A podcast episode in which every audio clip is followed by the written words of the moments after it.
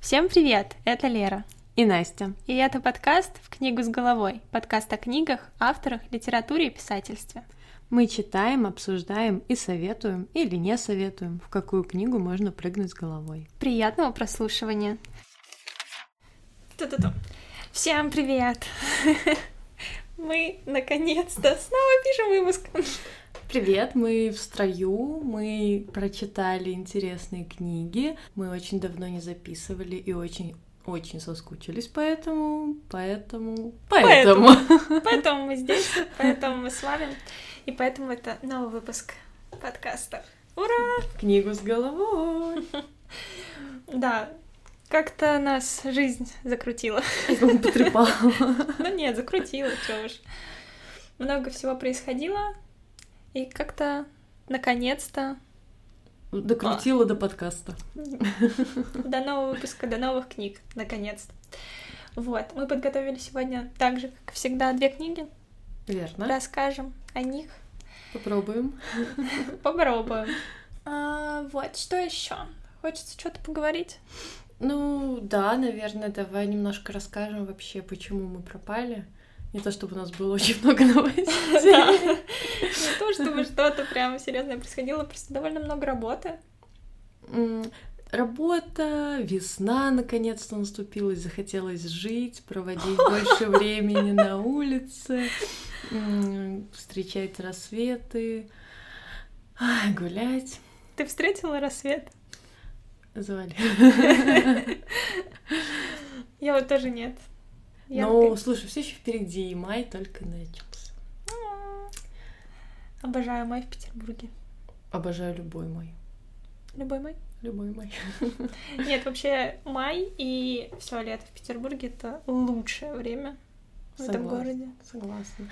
Не знаю, май для меня это всегда что-то из детства, что-то очень трогательное, когда ты а, наконец-то очнулся от вот этой спячки, когда солнце начинает светить, а на улице становится комфортная температура, что ты можешь выйти не в миллионе курток, шапки, ушанки и валенках. И это, знаешь, вот всегда такое чувство щемящее какой-то необузданной свободы. Так потому что скоро каникулы, это же всегда конец школы. Ну, типа, май — это уже вот ну, да. настолько свободный, ты уже не хочешь учиться, ты хочешь гулять, да, у тебя какое-то такое... Я не прогуливала уроки. У тебя не мало. было детства, Лера. Пару раз. Пару раз такое было, но за на самом деле... время да, я за... вообще... За неделю? Не-не-не, я довольно хорошо училась и довольно подвижный человек по жизни, поэтому... Очень странно, Увы. как мы тут сконнектились. Ой. Я очень много прогуливала. Мне кажется, я прогуливала больше, чем училась вообще, если суммарно.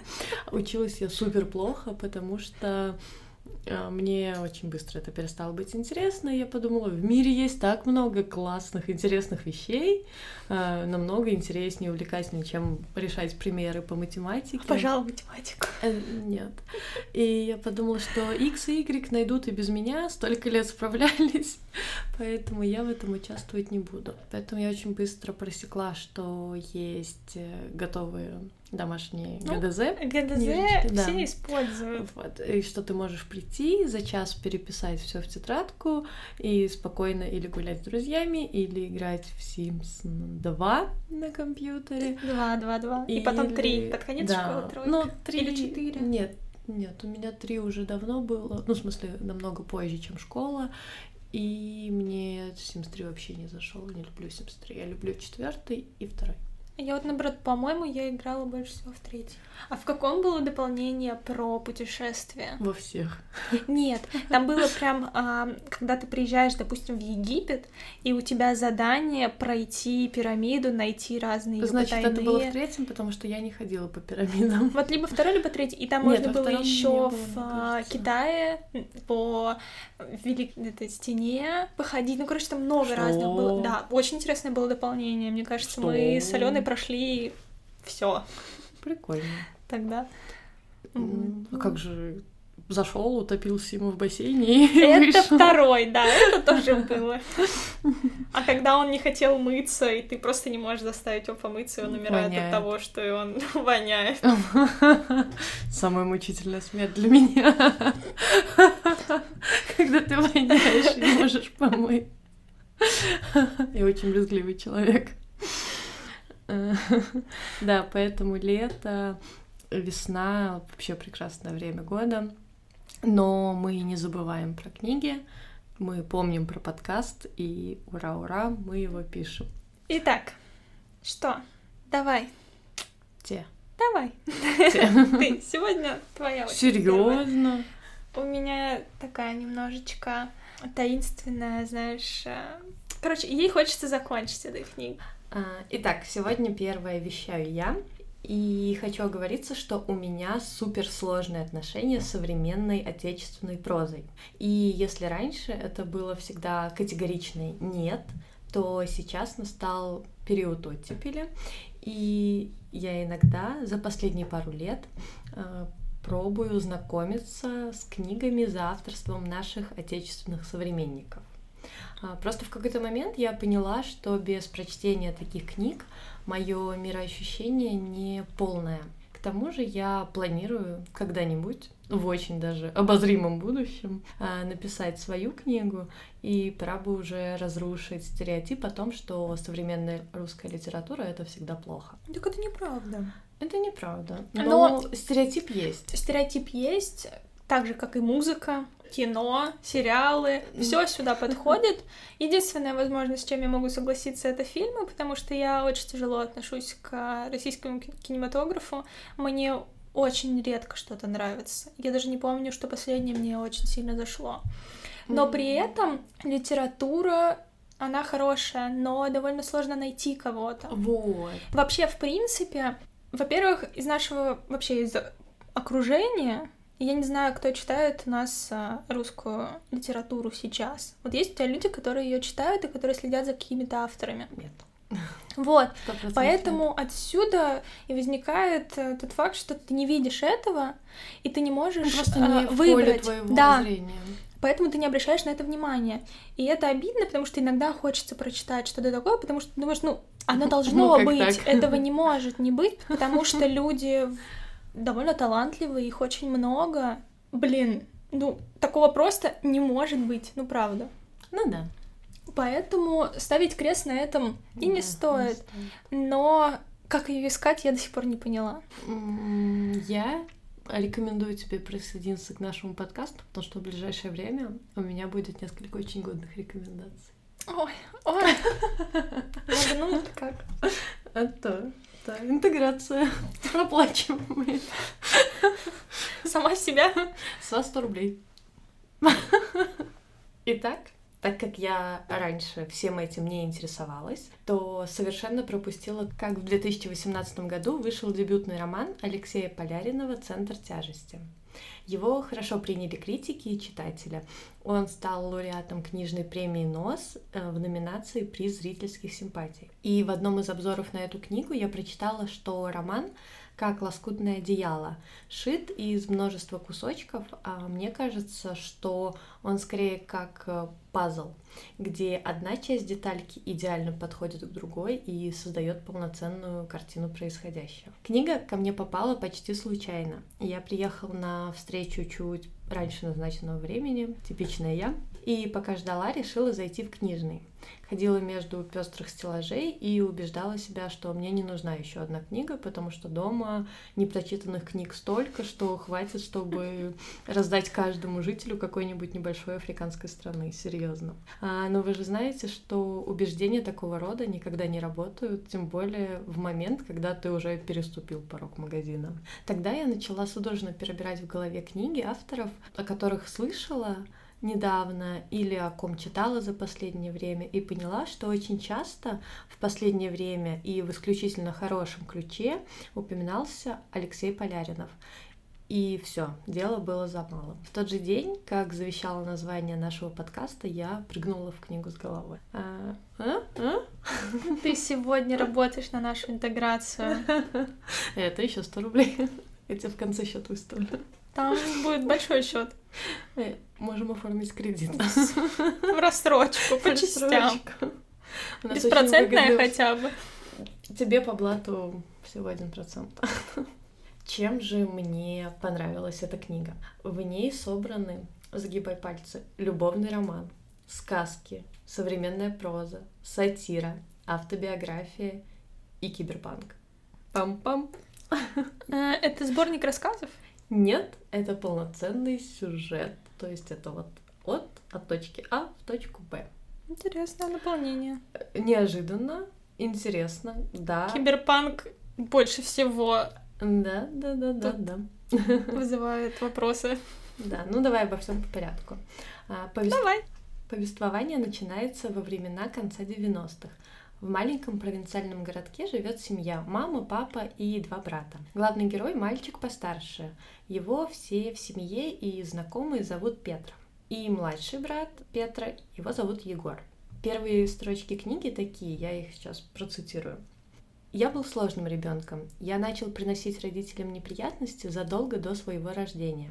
Когда моей будущей маме было 12, а мне стало быть минус 12, Беззубая цыганка на ярмарке сказала ей, «Твой первый сын будет уродом».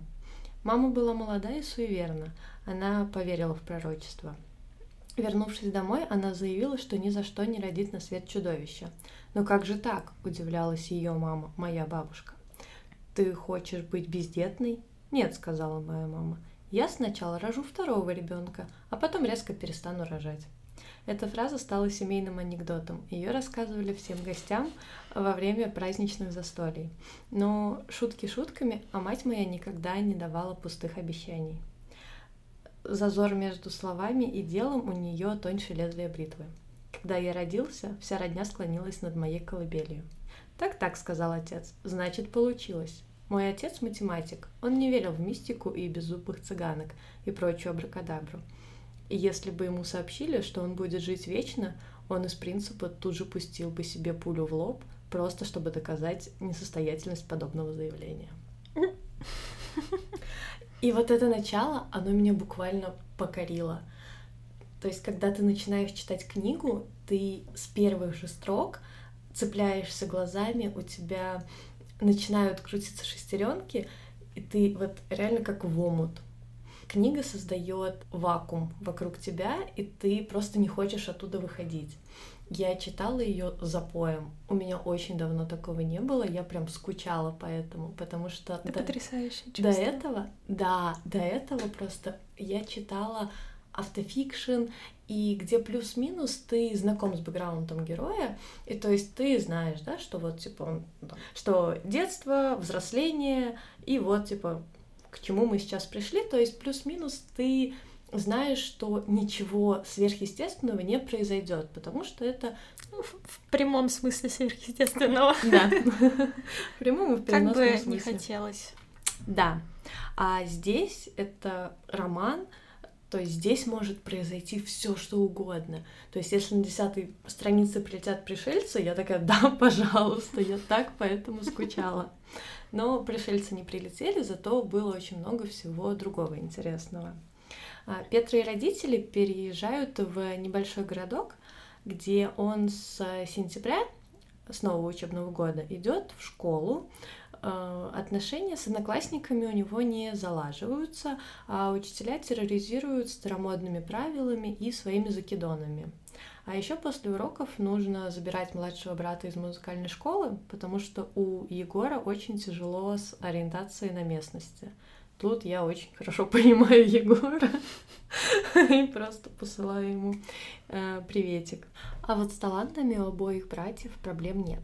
Петр хорошо решает задачки по математике, сходу придумывает сюжеты для маминых сказок, а Егор имеет отличную память и блестящие успехи в игре на фортепиано. Так интересно. У него хорошая память, но при этом он теряется в пространстве. Да. И потом он начнет именно в голове себе рисовать карты. То есть он начнет заучивать маршрут.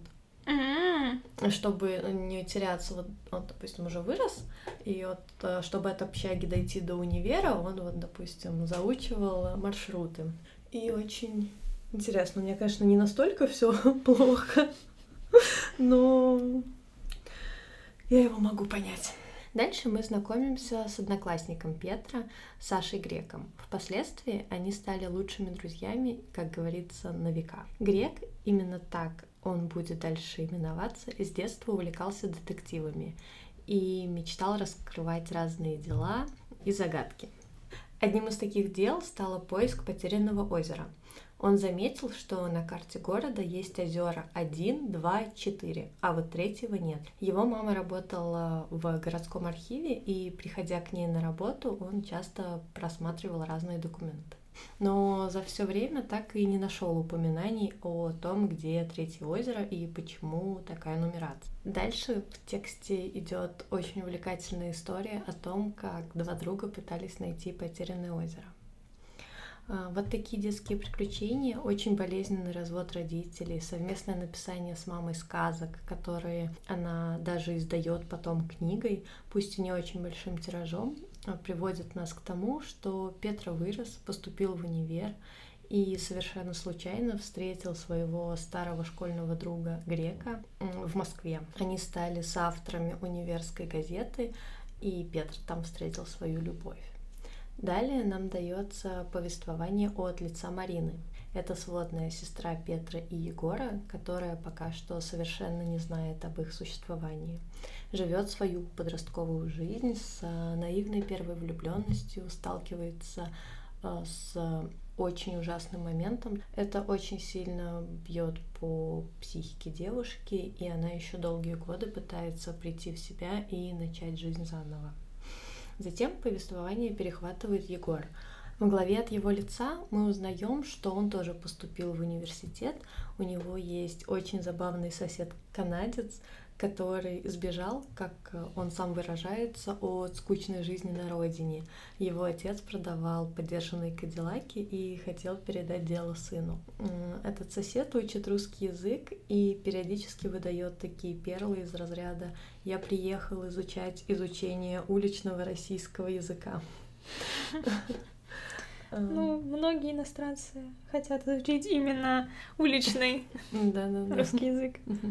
Впоследствии именно из-за этого соседа Егор попадает сначала в очень скользкую ситуацию, а по итогу все заканчивается тем, что он устраивается на работу программистом-разработчиком в один секретный проект, который занимается написанием программы по распознаванию лиц и установлению личности по камерам наблюдения. И сейчас это читается уже спокойно, потому что это наша реальность. А вот когда книга только вышла в 2018 году, это, наверное, было еще немного дико. Да, мне кажется, нет в скольких э, фильмах про супергероев, шпионов и прочего было подобные ну, истории. Да. Ну, то есть отслеживание по лицам, это же давно известное, просто это не могли воплотить, но это как будто бы уже все представляли. То есть все знали, что такое может быть, что это такое, потому что множество различных шпионских фильмов, где тебе там просто приближают камеру, которая не могла так приблизить да, никогда. но не в российских фильмах, а это российская книга. Ну, тоже на самом деле под сомнением. Ну, слушай, вряд ли Супермен в Химках где-то сидит и распознает по лицам. Братья иногда видятся, но из-за разных характеров и убеждений частенько ссорятся и не понимают друг друга. А мне особое удовольствие принесло то, как герои периодически общаются друг с другом в самом романе, в сносках, в конце страницы, и это очень забавно. Вот это как-то. Это, например, герой говорит фразу, например, я пошел там, в три часа дня туда-то. Идет сноска, и, допустим, от лица второго героя Вообще-то ты пошел туда в пять вечера. О, не пошел, а я тебя заставил. И вот такие штуки, они, то есть, не повсеместно, uh-huh. там буквально, не знаю, 5-6 за всю книгу, но это очень забавные, классные вкрапления. И это как роман в романе, и это с каждой страницы обрастает какими-то новыми витками, поэтому я прям, у меня до мурашек даже сейчас, когда я это вспоминаю. Также параллельно мы узнаем историю Марины дальше. Она тоже поступает учиться, но только в театральное. Находит друзей из творческой тусовки, они вместе делают перформансы на политические темы, а, знаете, такие немного в стиле Бэнкси. И подписывают они свои работы именем одного из главных героев из книги сказок «Мамы Петро и Егора». То есть на этом моменте круг замыкается. Она не знает о их существовании вообще этой семьи, правильно? Ну, потом уже узнает. Не, ну вот на этот момент. На этот момент уже знает. Mm. Она как раз узнала, потому что нашла у отца вот эту книгу сказок. Mm. Она там была э, спрятана за другими книгами. И я правда постараюсь сейчас остановиться, чтобы оставить хоть чуть-чуть интриги, и вам было интересно почитать, а я бы очень хотела, чтобы вы ее прочитали, но я совершенно не могу еще не упомянуть про карикатурного собирательного образа президента в этой вселенной. Он прекрасен. Все, я правда заканчиваю, рекомендую от всей души, вот прям честное слово, читайте и не пожалеете.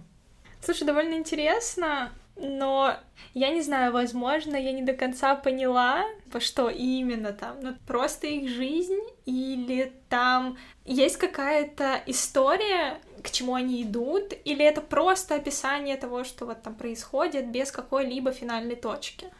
Там есть финальная точка, и я рассказала по верхам, не углубляюсь, потому что если углубиться, то там очень много спойлеров, и mm. просто не будет смысла читать. Uh-huh. То есть ты не получишь такой эффект, как получила его я, когда читала это впервые, потому что я уже, по-моему, рассказывала в каком-то из наших выпусков, так можно говорить, что я не читаю аннотации, я не читаю краткое содержание, я пришел, увидел, победил. Ну вот. да. И я абсолютно не знала, о чем эта книга. Uh-huh мне давали какую-то рекомендацию в том плане, что эта книга очень э, подняла настроение. Mm. И эта книга, правда, поднимает настроение, но там, помимо этого, просто... У меня сейчас глаза квадратные. Да-да-да. Вот. И там очень много всего интересного, знаешь, настолько многогранный, что я даже вот не берусь тебе сказать, какой это жанр, какой это стиль, как это вообще устроено. То есть это настолько сборная солянка, но ну, как при ты этом, в самом начале говорила. Да, но при этом это так органично сделано, и на выходе это просто Вы бы видели ее горящие глаза. Бешенство. Я просто, правда, очень давно не была в восторге таком восторге от э, книги, именно от художественной литературы. Последнее, чем я, наверное, так болела и горела, это, кстати, тоже э, наш современник, русский писатель. Это Шишкин с его письмовником, и о нем я тоже планирую на самом деле рассказать в ближайшее время. И еще хотела упомянуть, что эта книга мне чем-то напомнила слог Андрея Астусатурова. Это тоже наш Ты мне так много про него рассказывала, что я хочу его почитать. Это наш современник, он из Петербурга, о нем достаточно мало кто знает, и я узнала о нем на каком-то форуме, в каком-то очень бородатом году, когда еще не жила в Петербурге. Я знаю, что он преподает в СПБГУ, или преподавал раньше, сейчас не знаю. И у него вышло несколько книг, и также есть очень классные лекции. По литературе? Да, в общественном доступе они правда классные. Так вот, я нашла его книгу точнее мне нашли, подарили на Авито, потому что они выходили достаточно маленьким тиражом. Книга называется «Люди в голом». Если вы ее найдете, она небольшая, возьмите, прочитайте. Она по слогу может быть и похожа, но по атмосфере она другая. Она больше в сатиру, и она больше в, в иронию. Забыла слово ирония. Вот. Она больше в сатиру и в иронию. Та книга намного проще, намного легче и тоже поднимет вам настроение. Это прям вот на вечер Прекрасно. Лере я сегодня ее уже выдам. Я потом все равно попытаюсь ее найти, чтобы она у меня была. Потому что если она мне понравится, а у меня не будет ее в коллекции, я буду очень грустить. Мы потеряем Леру. Да, я буду очень грустить, если ее не будет.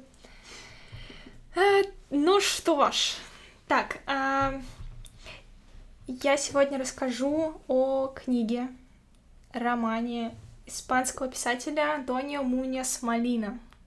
Я так долго, долго репетировала. долго репетировала, как правильно это сказать, да, потому что у меня есть проблемы с произношением испанских каких-нибудь ну, типа, имен, они довольно сложные. А можно меня. еще раз я не расслышала? Как его зовут? Антонио Мунис Малина. Hmm. Красиво звучит. Звучит красиво. А, звучит как э, какой-нибудь трек Шакиры или что-нибудь такое. Нет, Шакира не на испанском. Нет, Аргентина. Этот писатель, он признанный классик современной испанской литературы. Он жив и живет на данный момент в Нью-Йорке, если я не ошибаюсь, преподает в одном из университетов. Этот роман «Зима в Лиссабоне» был написан в 1987 году, но до 2021 года не был переведен на русский язык. Ни разу. Я думала, скажешь, не его был опубликован. Не-не-нет, его никто не переводил, и как-то вот так случилось, и я когда читала отзывы на него, очень многие люди писали «наконец-то». Но, видимо, у него очень много было переведено других работ, mm-hmm. но почему-то это так и не доходило до русской публики. Вообще, он лауреат многих литературных наград, в том числе у него есть Иерусалимская премия, которая присуждается авторам, отстаивающим свои, своим творчеством свободу личности в обществе. Там довольно мало авторов, которым присуждалась эта премия вообще. А какие еще есть кандидаты? Не нашла, не подготовилась. Тогда ладно.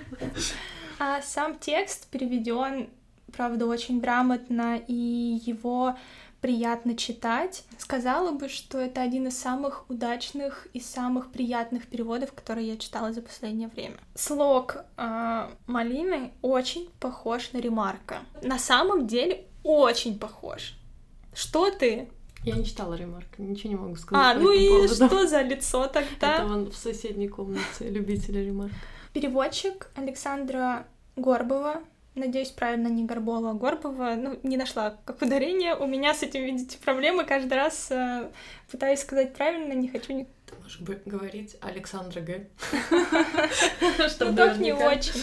Она занимается творчеством Антони уже давно, и по этой его работе она даже написала свою магистрскую выпускную работу. Э, я пыталась найти ее, но не смогла найти, ни на каких ресурсах она нигде не была выложена, хотя часто можно что-то такое найти, но при этом я нашла отзыв руководителя к этой работе.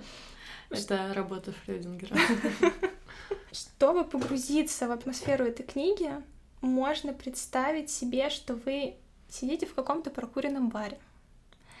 Время уже такое предрассветное, дождливая погода, она вызывает вас меланхолию, ностальгию. Вокруг вас мало людей, но вы видите красивую женщину, которая полна загадок. Настя мне. Машет кокетливо. Машет кокетливо. Расходятся последние посетители. На столах все еще стоят бокалы из-под виски. Вокруг люди сидят и курят. И где-то вдалеке в дальней части бара бармен протирает стойку, переставляет бутылки, и настроение тихое, молчаливое, но такое, чтобы можно было слушать рядом сидящего собеседника, который изливает душу. Мне эта атмосфера напомнила картину. Ой, как же она называется? Прости, я тебя сбила, но прям ну, она идеально подходит. Пока Настя ищет, продолжу. А, но роман наполнен не только такой атмосферой, в эту атмосферу еще очень сильно вписывается джаз, и это основа романа. Джаза тут много, его играют, слушают, о нем бесконечно рассуждают, но и само повествование романа устроено как джазовая композиция с одним и тем же квадратом, как в любой джазовой музыке. Действие происходит преимущественно ночью и в сумерках. Все герои, как я описывал раньше атмосферу, пьют виски, курят сигареты, слушают пластинки, слушают музыкантов в барах, откровенничают хриплыми голосами про разных людей, разные события. История крайне стильная, по-другому бы я не сказала, и описала бы ее как классический нуар. Она точно найдет своего читателя, но эту книгу как будто бы нельзя читать днем. Ее нужно читать в сумерках с приглушенным светом, потому что тогда проникаешься всей атмосферой книги, того, как он пишет, а у него очень красивый слог, он полон метафор, он очень витиеватый в этом романе. Такой слог невероятно красиво звучит. То есть, если в прошлом выпуске мы говорили о том, что перенасыщенный текст — это плохо, то здесь это действительно плюс. И по-другому этот текст невозможно было бы прочитать так, как он написан. Практически весь роман — это диалог двух мужчин. Точнее, говорит Сантьяго Биральба, это талантливый пианист, а второй человек, второй мужчина, лишь слушает его. Вот что чрезвычайно необычно, это, это то, что главный из рассказчиков от лица которого вообще ведется повествование, мы о нем ничего не знаем. Мы не знаем его имени, мы не знаем, чем он занимается. Единственное, что мы знаем, что это мужчина. Все, больше ничего. Мы не знаем абсолютно никакой информации о нем. И мне кажется, что я никогда не, чи- не читала ничего подобного. Ты о рассказчике, о том, кто тебе передает эту историю, не знаешь ничего. Ты просто слушаешь пересказ жизни mm-hmm. человека. Там как строится? У них действительно идет диалог, и они встречаются в разное время, в разных в местах, разные в разные промежутки, но при этом ты слышишь пересказ, ты не участвуешь во всем этом. То есть здесь нет прям сейчас происходящих событий. Ну, то есть постфактум такой.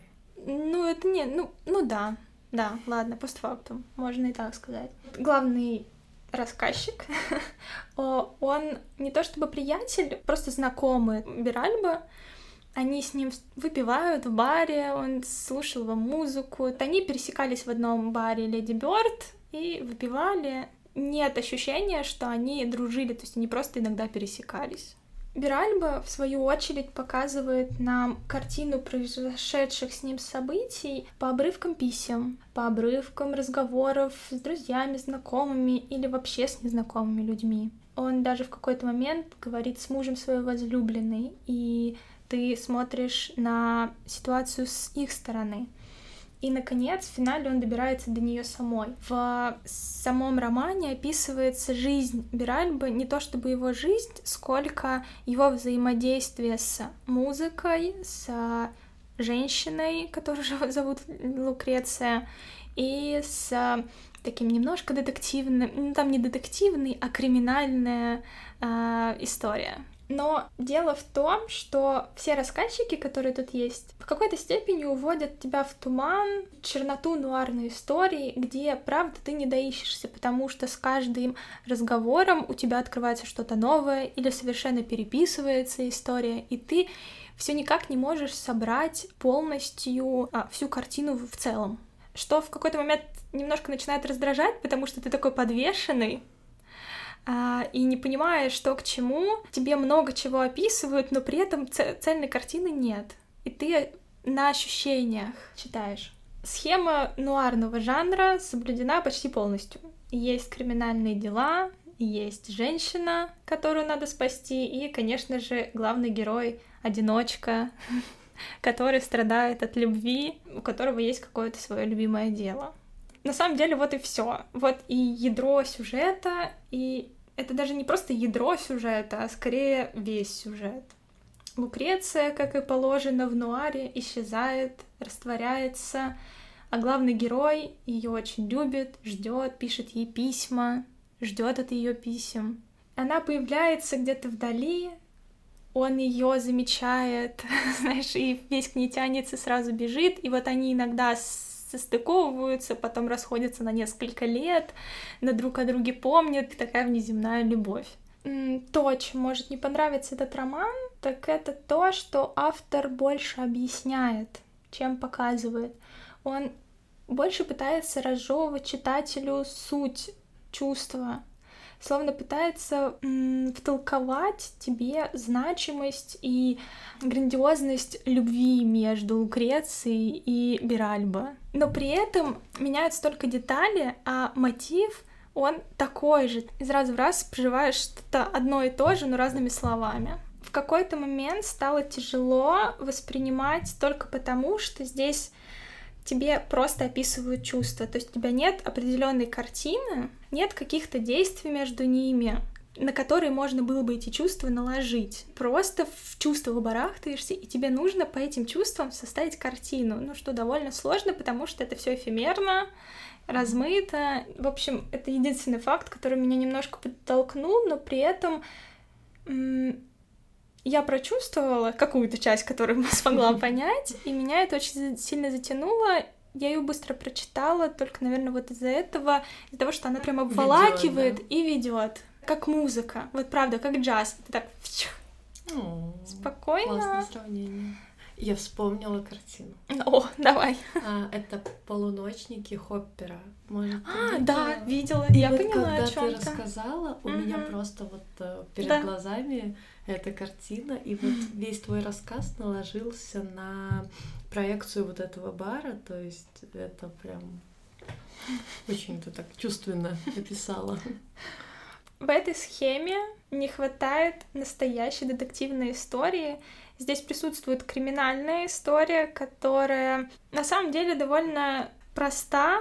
У Лукреции муж занимается подделкой картин, и в какой-то момент э, они все состыковываются, она крадет картину, у него убегает, Биральба об этом не знает, но при этом они начинают его все преследовать и доходят до того, что они преследуют его в нескольких городах, он меняет паспорт, имя, он пытается ее спасти, ну то есть там вот такая вот история, там нет детектива, там есть что-то такое криминальное, но mm-hmm. оно иной раз уже под конец я это все читаю и думаю, да почему нельзя было больше закрутить? Она ни к чему не ведет, и она такая глупая, и ты это все слушаешь и думаешь, да не бей ты Да блин, это от негодования. А, ты читаешь, и единственный вопрос, почему так глупо? почему глупо нет. именно герои поступают? То есть нет вопросов к автору, но почему-то есть вопрос к герою. Мне нравится, как автор пишет, но мне не нравится, как поступают герои. Как будто э, разъединила их, и знаешь, они живут своей жизнью, думаешь, что? Ну, это, кстати, очень сильно, когда у тебя герои реально Отдельно. проживают отдельную жизнь, то есть ты задаешь вопросы не, не автору, автору почему да. ты прописал а герой, так персонажа, думаю а и главному герою, почему ты вообще так поступаешь и что ты вообще творишь. Это сильно. То еще очень красиво в этой книге то, как он описывает музыку. Насколько ты чувствуешь музыку? Ты можешь описать музыку? Нет, мне... Я из тех людей, про которых говорят, вот на, э, на ухо слон наступил. Я это вот э, минутка предыстории. Я рассказывала э, Лере еще подруге о том, как мы ходили в караоке. И я не попала ни в одну ноту. Просто ни в одну. Я старалась, мне было классно, я повеселилась, но просто я и музыка, мы вот просто в разных полюсах Нет, находимся. Тут, тут даже не в этом, а именно Чувствуешь ли ты музыку? Ну, скорее нет. Я не могу почувствовать ритм, я не могу через себя вот как-то. То есть музыка для меня это что-то... Фоновое? Нет, не фоновая. Музыка это что-то такое, ну не могу сказать, что недостижимое, потому что это слишком претенциозно, а что-то немножко из другой стези. То есть я беру все, что могу взять, mm-hmm. но как бы сильно вглубь я не захожу. Mm. Вот, вот так скажу. У меня, в принципе, с музыкой все неплохо. То есть я хорошо чувствую ритм, я Нет, слышу разные инструменты, могу это все выделить, На могу под нее. я могу под нее танцевать но при этом я могу протанцевать саму идею танца, но не музыку. То есть я не могу понять саму суть музыки. Угу. Это довольно сложно. Ну, и я задумалась, кстати, об этом только когда читала, потому что он так красиво описывает, что я такая, так, почему я этого не чувствую? А мне кажется, это просто для каждого по-своему. Ну, то есть э, здесь нет какой-то константы. Это абсолютно для каждого человека по-своему. То есть ты не можешь почувствовать музыку точно так же, как чувствую я или он, потому что у нас, ну, банально у всех разное восприятие. Нет, это понятно, что оно по-разному воспринимается, но когда я слушаю, во-первых, я не умею плакать под песни. Я тоже, а надо плакать. Ну вот кто-то умеет. Мне всегда интересно, как. Я умею плакать под фильмы, под мультики, под книги, но не умею плакать под музыку. Ну, потому что это немножко, мне кажется... Ну, типа... Музыка... Кого-то может растрогать, понимаешь, а, настолько, вот что у них вызывают слезы или слезы счастья, какие-то такие эмоции переполняют. У меня ну, такого нет. Очень натур. Я много слушаю музыки, в принципе, в жизни, потому что я часто работаю под музыку, хожу под музыку. Я редко слушаю подкасты, когда я гуляю, мне надо, чтобы у меня играла музыка. Нас Лера не слушает, если что, имейте в виду. Ха! Я слушаю на монтаже, я слушаю это намного больше, чем кто-либо вообще. Да, я один раз заменяла Леру и... Поэтому... Где моя премия? А моя? Ты мне еще денег должна за интеграцию. Давай так, э, один-один. Это очень музыкальный роман. Там не только описание того, как ее слышит какой-то определенный человек, а они немножко обобщают. Рассказчик, он не говорит от себя, у него есть там вставки, когда он объясняет, что тоже не особо вслушивается и не особо эмоционально зависим от этого, но при этом тоже немножко обобщает всех и начинает говорить о том, как ее можно было бы услышать. А сам а, Биральбо, он наоборот говорит о том, что музыка по факту это ничто, и ее не существует в прошлом, и ее нет в будущем, она в пустоте. Вообще очень красивое еще описание того, как он играет. Я не знаю, читать можно только ради вот этой атмосферы того, как я очень люблю джаз, поэтому у меня есть это представление, как это должно быть, поэтому меня, наверное, так затянуло. Возможно, если человек не особо любит джазовую музыку, не слушает, то, может быть, это не так воспринимается, просто ты не любишь? Давай сходим на джаз. Давай. Я люблю джаз. Все, идем. Забились. Вырубай подкаст, пошли. А, погнали. Не, правда, надо сходить. Да. Так что вот. Предлагаю вам ее прочитать, подобрать то самое время и то самое настроение под нее. Немножко мел- меланхоличное, немножко под дождливую погоду, спокойное и насладиться этим прекрасным произведением. Возможно, включить еще джаз, если вы его слушаете, и немножко отдохнуть, расслабиться и порассуждать о чувствах, о себе и о музыке. Красиво закончил. Очень. Импровизация. Классно. Выпуск получился немножко сумбурным. Немножко... И, и очень эмоциональным. Немножко в нашем стиле. Надеемся, вам понравилось. Спасибо, что вы с нами. Спасибо, что послушали. Спасибо, что доверяете нам выбор книг, потому что это безумно приятно, но наши друзья и знакомые читают книги да, начали читать. по нашим рекомендациям, mm-hmm. и это так греет сердечко. А, Машуля, привет, приятного прочтения выгона. Вот классно, после тебя начали читать. После меня еще никто не начал читать. Я со своей... Э, Войной. Ну, блин, нравится мне. Я и сейчас читаю, понимаешь? Э, не могу никак дочитать книгу «Войны не женское лицо».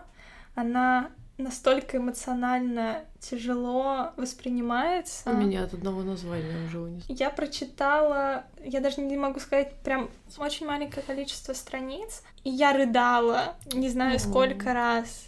Там обрывки. Возможно, я потом про нее расскажу, но я не особо хочу касаться этой темы. Но у меня большая база с подобными книгами. Может быть, когда-нибудь ее перечислю, просто скажу, но рассуждать не хочу. Это тогда займет. Короче, про это надо будет отдельный подкаст записывать, если бы и я без начала. меня, потому да, что мое сердечко разорвется если на бы я первом начала же выпуске. обо всем этом рассказывать. Вот. Но если вы вдруг любите военную литературу, то эту книгу прочитать не то чтобы нужно, это обязательно к прочтению. Она очень пронзительная и она не похожа ни на что, потому что любая военная книга чаще всего ту, которую, допустим, дают нам в школе, она пишется от лица мужчин и пишется фактами.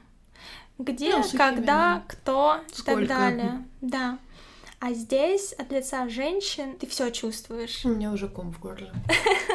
Очень эмоционально, очень чувственно, очень тяжело, очень пронзительно и еще много всяких очень.